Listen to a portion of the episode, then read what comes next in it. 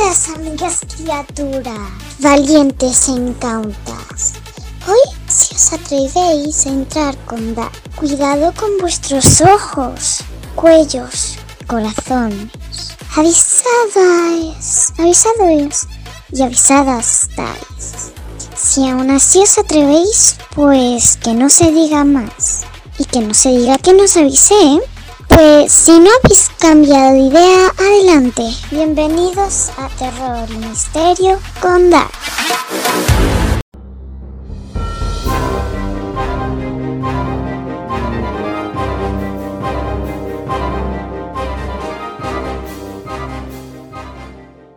Hola amigos y amigas, bienvenidos a mis aposentos. Poneros cómodos y espero que hayáis venido protegidos y preparados para una noche sangrienta y, y de dolor.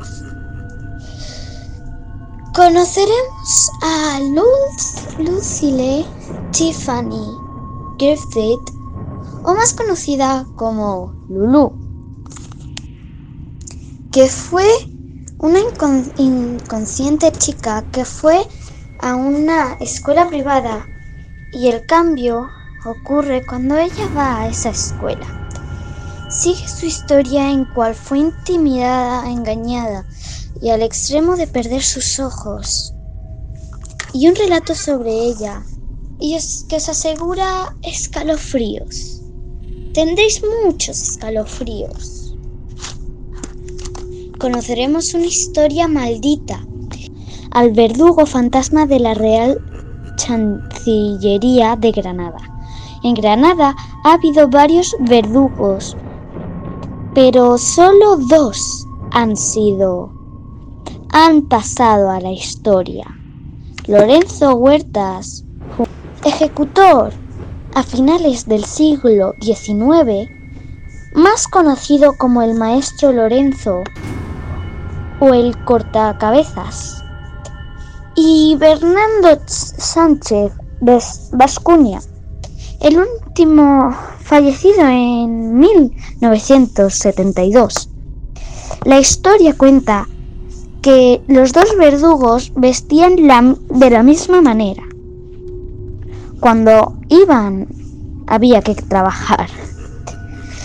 Con una capa negra, un sombrero de, un sombrero de ala ancha.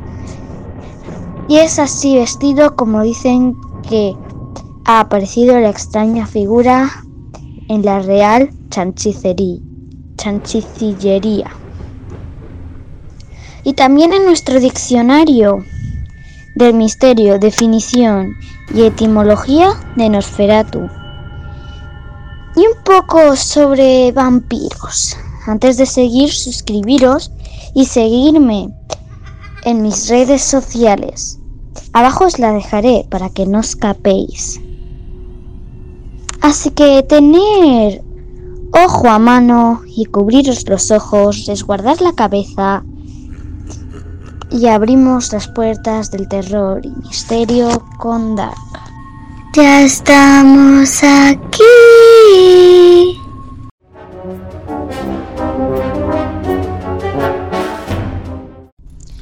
Historia de Lulu. ¿Preparados para conocer a mi amiga?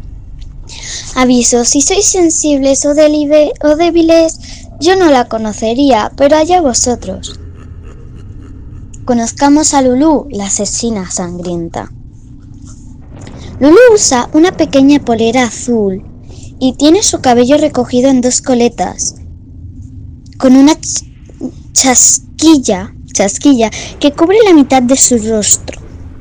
Su rostro no tiene ojos, pero cuando abre el lugar donde deberían estar, todo lo, todo lo que tiene son unos agujeros en cuales la sangre comienza a caer de ellos. Esa sangre...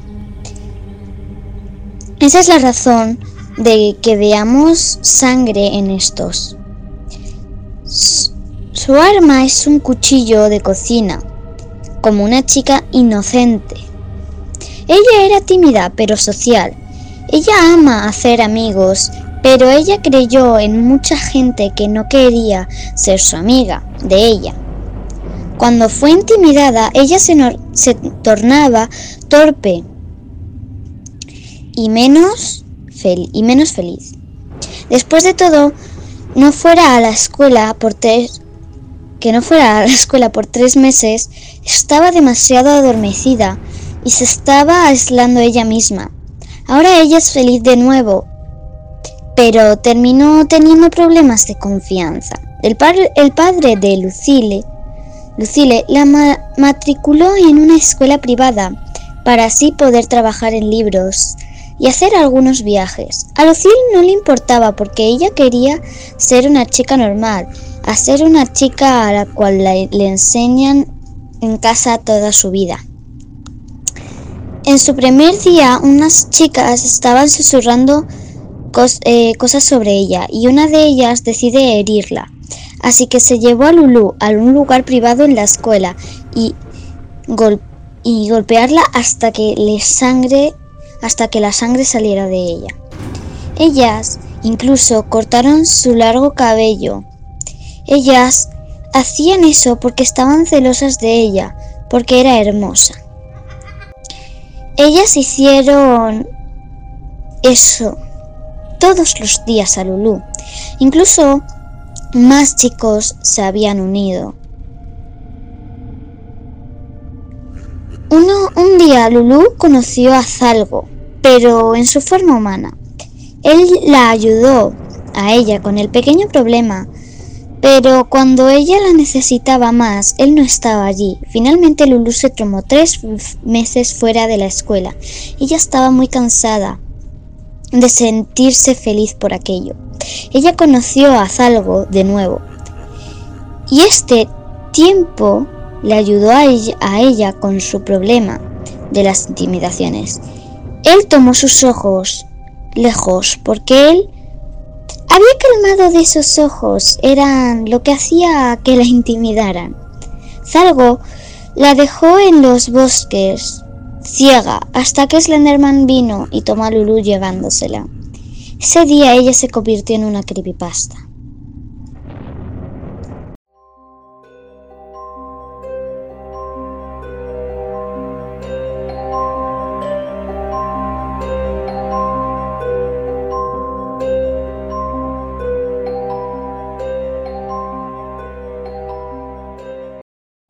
Si aún queréis más y saber cómo actúa, escuchar este relato sobre ella y su amiga y su historia con Rubén.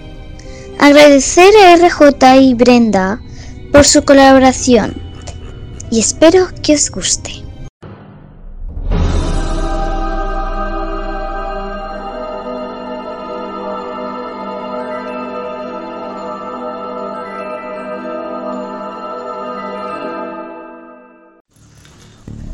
Todo comenzó con otro viaje de campamento familiar. Mi hermano Andy, mis padres, mi tía Laura, mi tío Ben y yo siempre planeábamos un viaje anual de campamento a las montañas cercanas. Cada año nos gusta caminar un poco más alto y caminar un poco más lejos.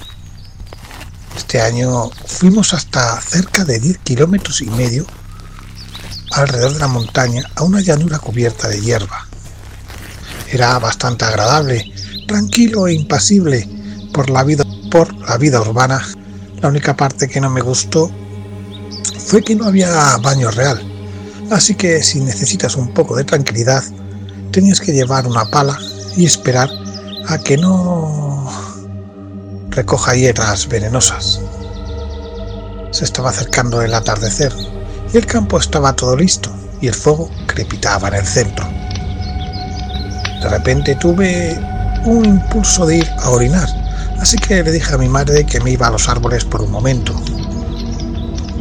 Mamá, ahora vengo, que no puedo más. Vale, hijo, pero no te vayas muy lejos, que podamos verte.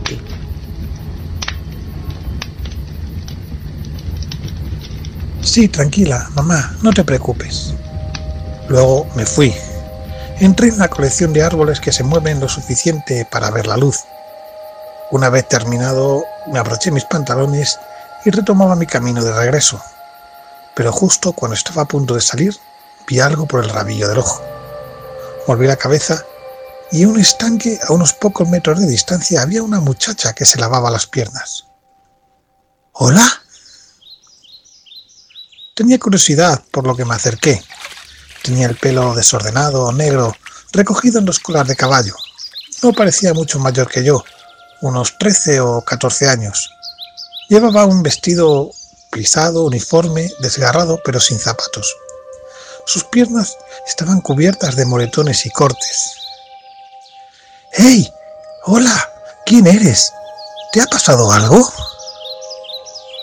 La vi acabando de limpiar sus piernas con el agua y me quedé en línea recta. Poco a poco se volvió hacia mí su flequillo negro. Era largo y con mucha vegetación.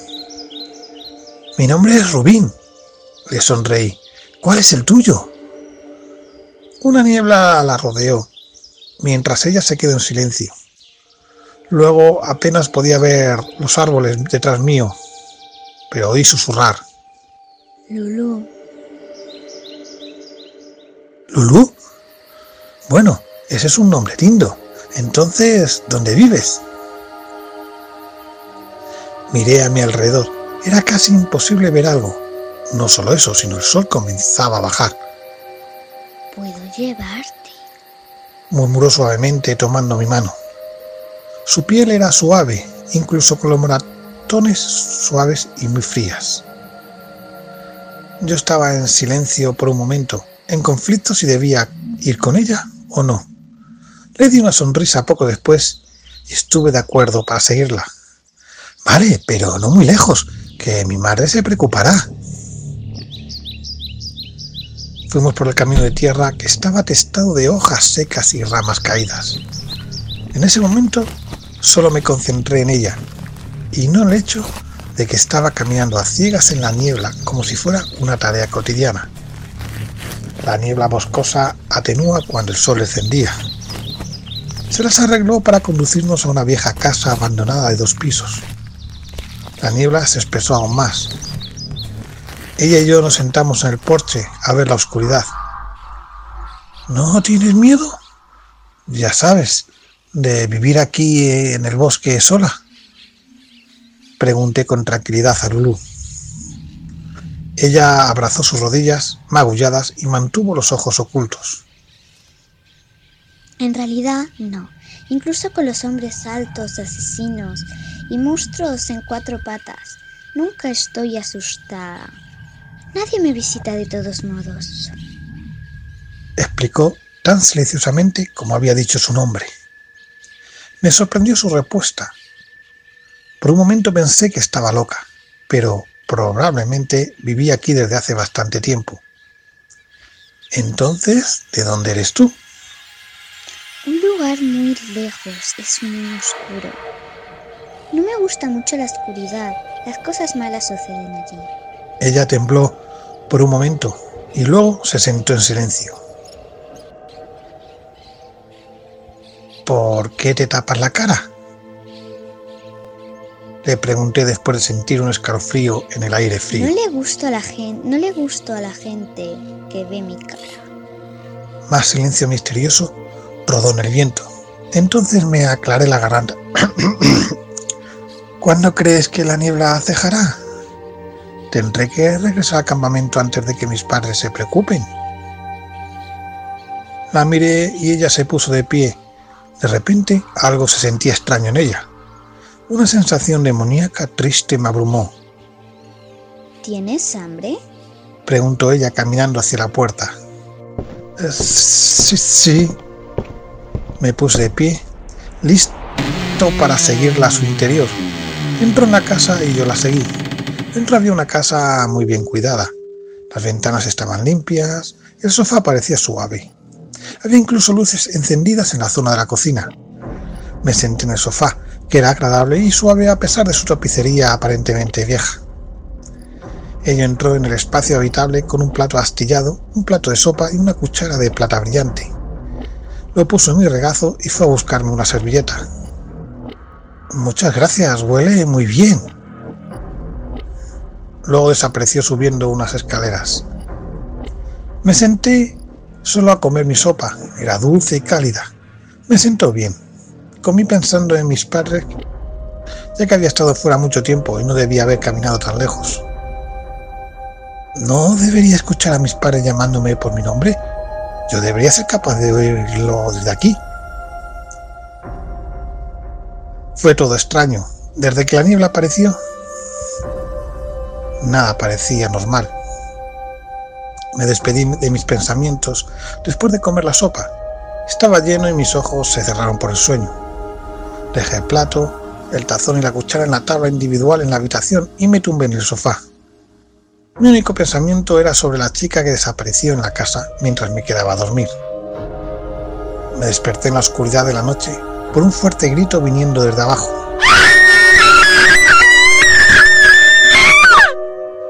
Me levanté del sofá y miré alrededor. No había más que las tablas que, crujían y la casa aullando. Escuché por unos momentos el extraño silencio de la casa. Miré la mesa cuando volví a mi posición y me di cuenta de que los platos no estaban. Lulú debe haberlos recogido. Cerré los ojos, rindiéndome a la somnolencia. Cuando me quedaba de nuevo en mi sueño, cuando de repente un ruido vino desde abajo y me sobresalté de nuevo. Esta vez me quedó claro que esto no era mi imaginación. ¿Qué pasa si Lulu estaba en peligro? Ella parecía demasiado débil para luchar contra cualquier cosa que podría haber vagado. Necesitaba asegurarme de que estaba bien. Lo último que me gustaría es que estuviera gravemente herida cuando podría haberla ayudado. Lulu, ¿eres tú? ¿Estás bien? Entonces maniobré cuidadosamente en mi camino alrededor de la casa con poca luz. Me encontré con un cuarto de baño un dormitorio, un armario y luego la puerta del sótano. Toqué el pomo de la puerta y una frialdad espeluznante corrió lentamente su camino hacia abajo de mi espina dorsal. Me resistí a abrir, pero el pensamiento de Lulú me obligó a girar el pomo y abrir la puerta. Detrás de la puerta había una escalera oscuras. Un fuerte viento frío subió las escaleras. Tosí un par de veces por el mal olor luego de dar unos pasos hacia abajo. Al descender al sótano, el mal olor se hizo más fuerte. Mi estómago comenzó a agitarse y mis ojos se humedecieron. Olía como si hubiera algo en el sótano que estuviera en descomposición. En el fondo me encontré con un interruptor y lo accioné. El sótano estaba ahora completamente iluminado, o al menos esta parte solamente. En la esquina de la habitación había otra puerta cubierta de rumbre, profunda de color marrón. ¡Lulú! grité mirando a mi alrededor. No hubo respuesta. Ya estaba empezando a preocuparme. ¿Dónde podría estar? ¡Lulú! grité más fuerte, más ansioso que antes. Corrí hacia la puerta en la esquina de la habitación. Agarré el mango y la abrí. ¡Lulú! Lo que había visto en esa habitación me hizo perder todo lo que había comido. Había un cuarto entero de cuerpos podridos en descomposición allí hombres, mujeres y unas pocas personas de mi edad tendidas sobre el suelo, algunas colgando. Lo único que todos tenían en común era el rostro.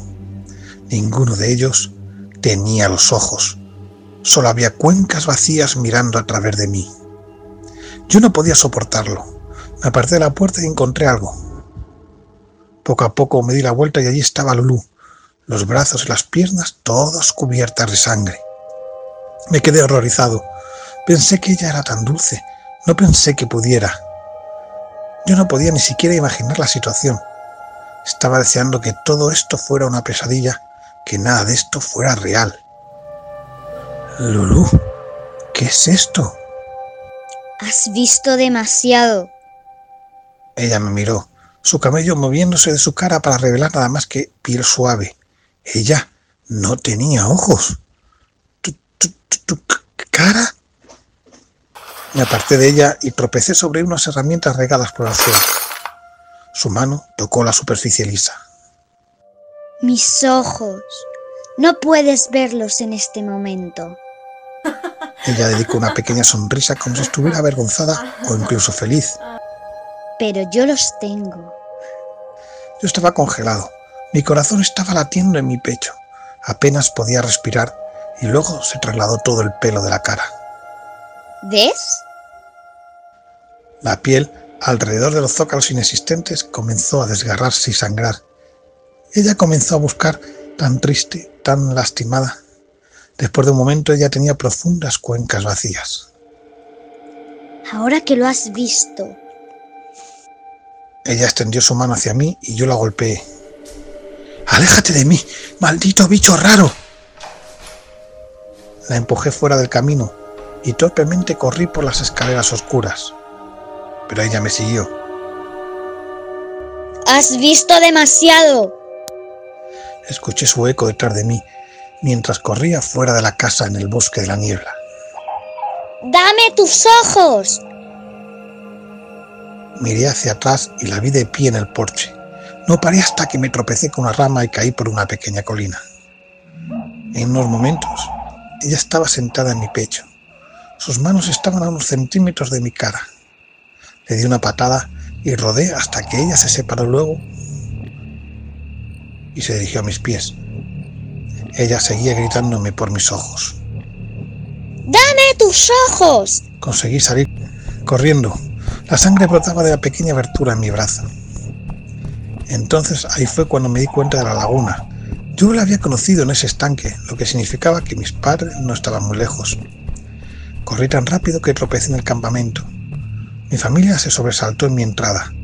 De repente estaba tan mareada y cansada de correr. Miré a mi alrededor y vi a mi madre. Se veía tan preocupada. El campamento estaba iluminado y la niebla había desaparecido. Me relajé por un momento. La sensación de seguridad me invadió y me desmayé. Me desperté en un hospital, con mi madre de pie al lado de mi cama. Yo tenía un tubo en el brazo y un yeso en el otro. Ella se inclinó para darme un beso en la frente. Estoy tan contenta de que estés bien. Te fuiste por cinco minutos para ir al baño y vuelves con un brazo roto y cortes. ¿Cómo te lo hiciste? ¿Cinco minutos? Poco a poco me senté. ¿Me había ido por cinco minutos? Pero la chica, la niebla y la casa y los cuerpos. ¿De qué estás hablando? No había casas a nuestra vista del campamento, no hay niñas y ciertamente no hubo neblina. Yo estaba en un punto muerto.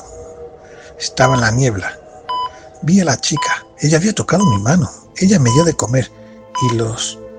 los cuerpos? ¿Cómo? Me dieron el alta en el hospital. Por el tiempo, que eran las once, y me dirigí a casa con mis padres. Una niebla había rodado, pero eso era normal en las noches por aquí. Yo había puesto mi despertador cuando llegué a mi habitación y me acosté en mi cama. Bostecé y cerré los ojos. Empecé a desvanecerme. La casa estaba en silencio. La imagen de la chica estaba clara en mi mente. Tomé una respiración profunda cuando de repente oí un sollozo. Dame tus ojos.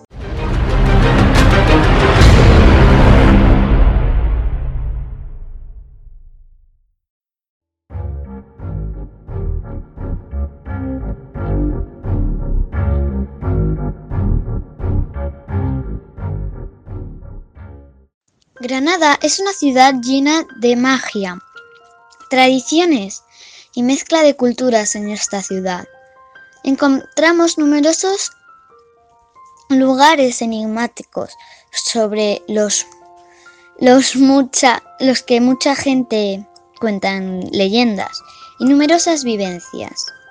Hoy nuestra amiga Lorena Marín, de las, de las Rutas Granada Secreta, nos cuenta la historia de uno de esos lugares encantados, el fantasma de la Real Chanchi, Chan, Chancillería de Granada. Lo siento por pronunciarlo mal. Cuidado con vuestras... ¡Ay! Cuidado con vuestras cabezas. Dark, hoy te traigo un edificio histórico que parece estar encantado encantado por una de esas almas errantes que vaga sin descanso por sus pasillos, el alma del verdugo Lorenzo. La Chancillería de Granada es un gran edificio renacentista que se encuentra en una de las plazas más transitadas de la ciudad. Se mandó construir por orden de la reina Isabel la Católica en el año 1505 como órgano judicial, cuando ordenó trasladar a Granada la Real Audiencia y Chancillería desde Ciudad Real. La Real Chancillería de Granada fue un alto tribunal para la Administración de Justicia y tenía jurisdicción sobre Andalucía, Extremadura, La Mancha, Murcia y las Islas Canarias en un principio. La Audiencia de Granada fue una de las cinco sedes que contaba con verdugo hasta finales del siglo XIX. Su función de prisión y recinto donde se ejecutaban las sentencias de los condenados a muerte ha hecho que una energía especial se sienta en todo el recinto. En este lugar se encontraba la cárcel real en la parte trasera del edificio y estuvo en funcionamiento hasta finales del siglo XIX.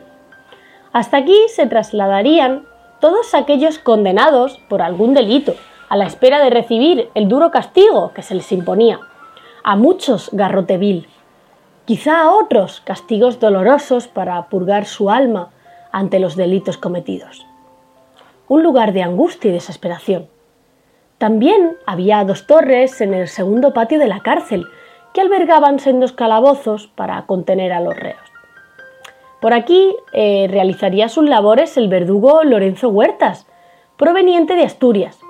Astuto verdugo que trabajó en audiencias de Burgos, Valladolid y Granada y fue el encargado de dar muerte en una de sus estancias en estos lugares al sacamantecas, un importante asesino español famoso por matar mujeres y niños para extraerles las mantecas, es decir, la grasa corporal para hacer ungüentos curativos o jabones, pues durante muchos siglos se pensó que la grasa corporal, sobre todo de personas jóvenes y sanas, tenía propiedades curativas.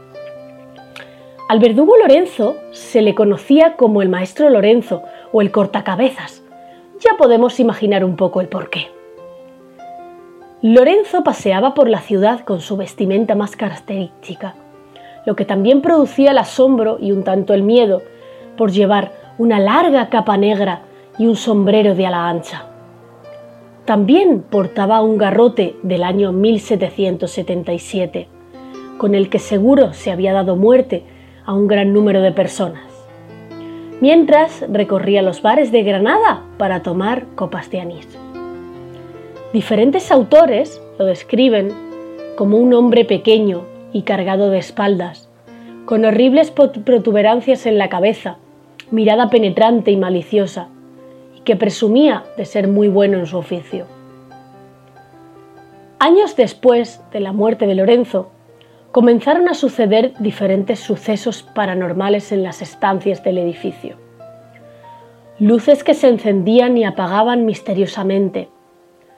El ascensor subía sin llevar a nadie aparentemente. Lo más sorprendente es el testimonio de una de las limpiadoras, quien, estando una tarde en torno a las ocho y media en la parte más alta del edificio, el palomar, divisó más abajo una sombra. Le llamó la atención, pues ahora no se encontraba nada más que su compañera y un guardia de policía. El caso es que sacó fuerzas de donde no las tenía para investigar. Y allí fue, cuando la sombra la divisó a ella, comenzó a desaparecer. Ella pudo ver algo que la aterró. Un hombre con el rostro difuminado, flotando en el aire. Pudo ver como entre sus pies y el suelo había un amplio hueco por el que se encontraba la nada. Una amplia capa larga tapaba el cuerpo del sujeto y para rematar, en su cabeza portaba un sombrero negro a la manera antigua, como si viniese de otro tiempo. Mientras la figura se marchaba, la limpiadura tuvo el coraje de preguntarle a la macabra figura, ¿qué quieres de mí? A lo que nunca halló respuesta. El espíritu se perdió camino de la habitación donde a día de hoy se encuentra expuesto el garrote vil, este instrumento con el que, hoy otros años después, dieron muerte a los delincuentes. ¿Será que Lorenzo queda en el edificio para seguir evitando el crimen? ¿O por el contrario, ¿Será su espíritu atormentado el que vaga sin descanso por los pasillos del imponente edificio ante el horror que un día cometió en nombre de la justicia? Sea como fuere, sabemos que ahí, donde se ejecutó el poder de la justicia, va un alma errante, un espíritu sin retorno que viste capa larga y sombrero de ala ancha. Y esto es todo, Dark. El maestro Lorenzo nos espera. Si vienes conmigo, te lo enseñaré.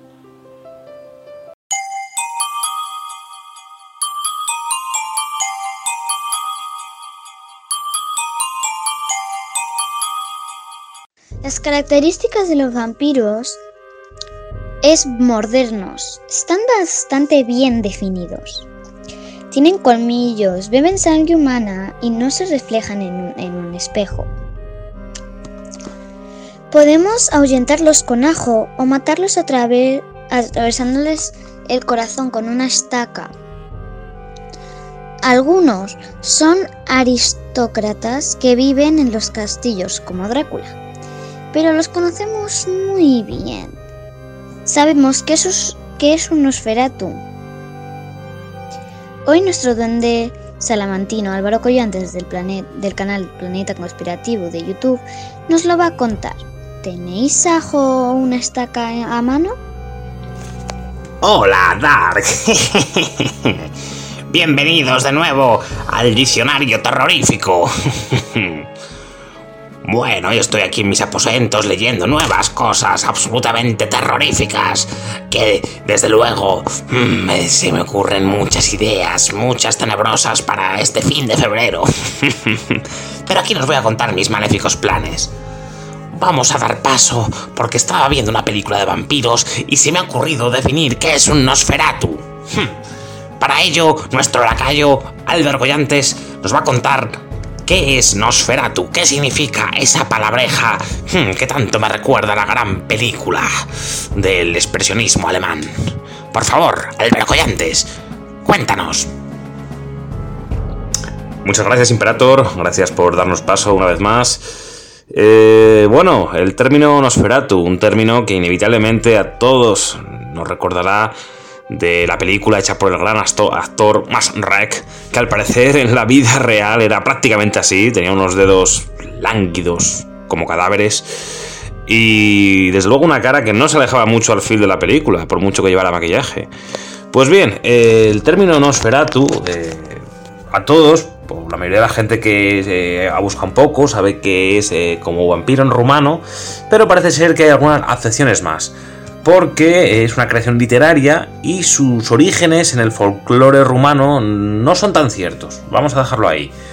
El origen de la palabra es bastante difícil de determinar. Eh, evidentemente, con la novela de Drácula de 1897 de, Bram Stoker, pues cogió fama, ¿no? Eh, ya que él dijo que acusó a la autora británica del siglo XIX, Emily Gerard, para ese término. Esta sería quien introdujera la palabra en un artículo de una revista y por supuesto también en su diario de viaje La Tierra más allá del bosque, diario precioso donde describía muchos seres eh, fantásticos, lo que literalmente significa Transilvania en latín. Hay que decir que no mencionaba que la palabra rumana de Nosferatu fuera para un vampiro. Quería decir más bien malvado. Em, en que cada campesino rumano cree firmemente como en el cielo y, el infierno. O sea, lo veían solo como un rumor eso de que fuera un vampiro, este tal Nosferatu. Era como un rumor, algo como el cielo y el infierno. Sin embargo, la palabra Nosferatu no corresponde a ninguna palabra existente identificada en el idioma rumano en ninguna fase histórica. Eh, hay que decir que hay una evidencia interna en Drácula que sugiere que Stoker creía que el término significaba no muerto. Eh, clásico not dead en inglés. Eh, sin embargo, el rumano, eh, y por ende su intención habría sido la palabra undead, eh, en inglés no muerto. Sería un calco semántico. Pero sin embargo, esto es una invención de, esa similitud. Peter Heining identifica una fuente más temprana para Nosferatu en Supersticiones Romanas, del año 1861, por, por el alemán Heinrich Boll Wislocki.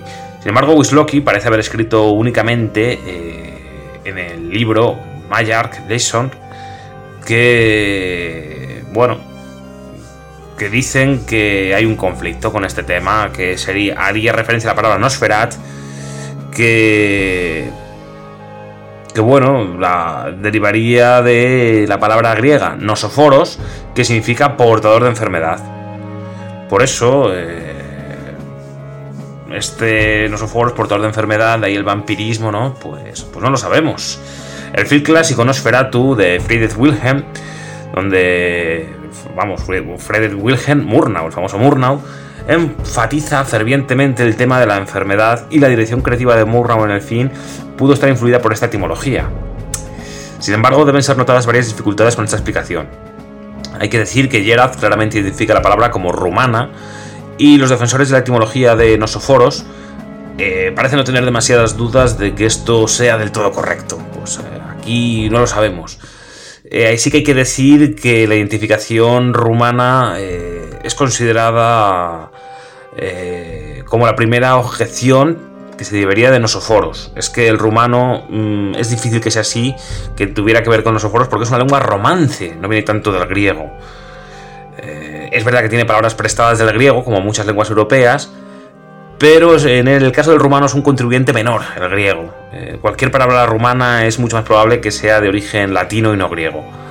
Además, eh, segundo, mientras que nosoforo sería una palabra compuesta de acuerdo a convenciones de morfología del griego, la palabra misma no es conocida en ninguna fase histórica de dicho idioma. Esto es que la palabra nosoforo simplemente parece no haber existido nunca, lo que haría que no fuese correcto utilizarla como origen de otra palabra en un idioma totalmente diferente, es decir, que se hubiera inventado la palabra nosoforos también. Es vista. Parece ser que es vista en trabajos de medicina del siglo II de Marcellus de Sile, pero la evidencia para relacionar este raro término médico con Nosferatu es casi nula. Simplemente sería pues como ahora con el tema del virus, ¿no? Alguien que contagie a alguien de, otro virus, ¿no? Y, hace que enferme también. Por supuesto también es posible que el término usado por Gerard no sea rumano, pero resulta más difícil de justificar la etimología. ¿De dónde viene? ¿De qué sale esta palabra? En cualquier caso, la dificultad con la etimología de Nosoforos es que no hay fuentes que se hayan presentado alguna vez como discusión que sean más sustanciales que las de las dos palabras. En algunas versiones de la etimología de Nosoforos eh, parece ser que es indicada como eslava, pero esos términos no corresponden a los nombres comúnmente reconocidos para ninguno de estos idiomas, y es probable que la intención haya sido eh, con el antiguo eslavo eclesiástico o con el protoeslavo. Parece ser que una posibilidad final es que la forma que hiera al dios sea un término reconocido rumano que no tenga una correcta escritura o haya sido una posible mala interpretación de sonidos dada la limitada familiaridad de Gerald con el idioma. Eh, hay que decir también que el término, que parece ser que tiene palabras comunes de Nekuratul o Nesufu, Nesufuretirul, comúnmente encontradas, pudieran ser traducidas como el diablo y el insufrible relativamente, que tiene cierto paralelismo, podemos ver por la pronunciación con Nosferatu. Pues no lo sabemos.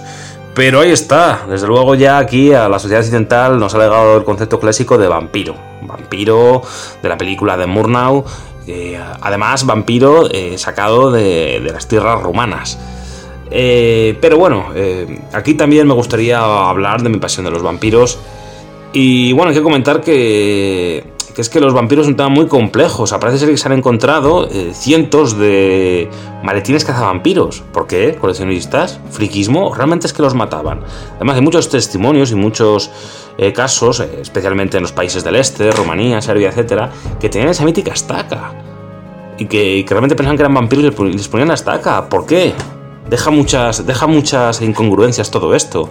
No lo sé, esto lo tengo bien analizado en algún vídeo de Planeta Conspirativo. Si alguien quiere profundizar más, y bueno, también decirle a los lectores que si alguno quiere ponerse en contacto conmigo, bien por mi Instagram, Planeta Conspirativo, eh, bien por mi YouTube, bien por eh, incluso mi correo electrónico, planetaconspirativo.gmail.com y aquí les puedo contar, eh, pues un poquito, eh, pues si quieren hablar de cine de vampiro, yo tengo un montón y además les puedo conseguir películas y bueno, si alguien tiene algún interés que me diga, porque para mí es la mayor pasión, la pasión mayor que tengo fílmica, ¿no? Así que nada más, eh, por último, mandarles un saludo, invitarles que se pasen por mi canal de YouTube, también Instagram, Twitter, TikTok, etcétera, Planeta Conspirativo. No les va a dejar indiferentes, mantenemos mucha información interesante del mundo del misterio y por supuesto la conspiración, con toques bastante novedosos. Desde luego no, no defraudará a nadie. Y nada más, eh, Imperator, un saludo y hasta pronto.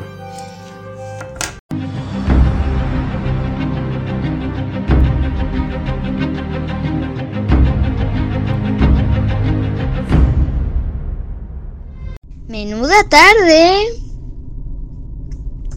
y os la queríais perder. ¿eh?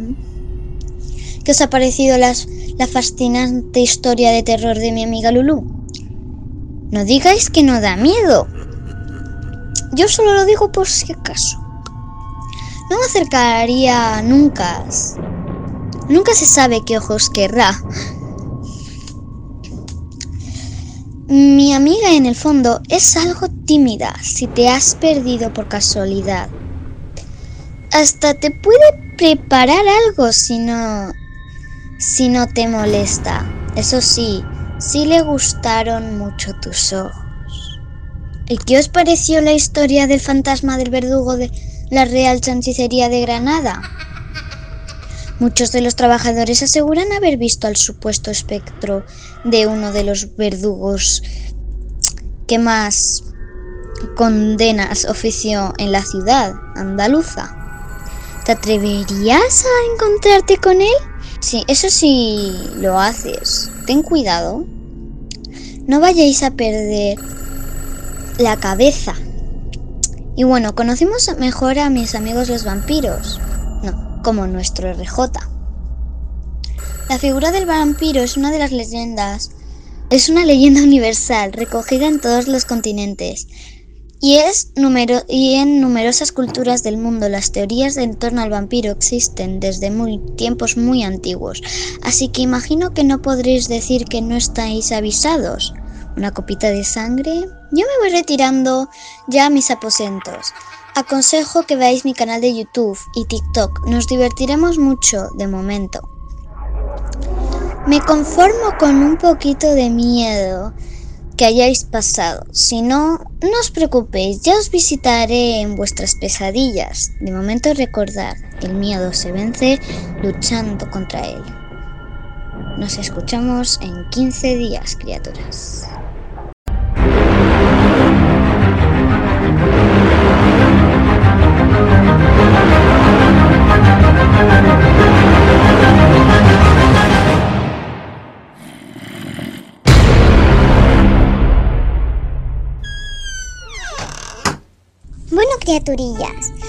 Mantenéis la cabeza en vuestro sitio?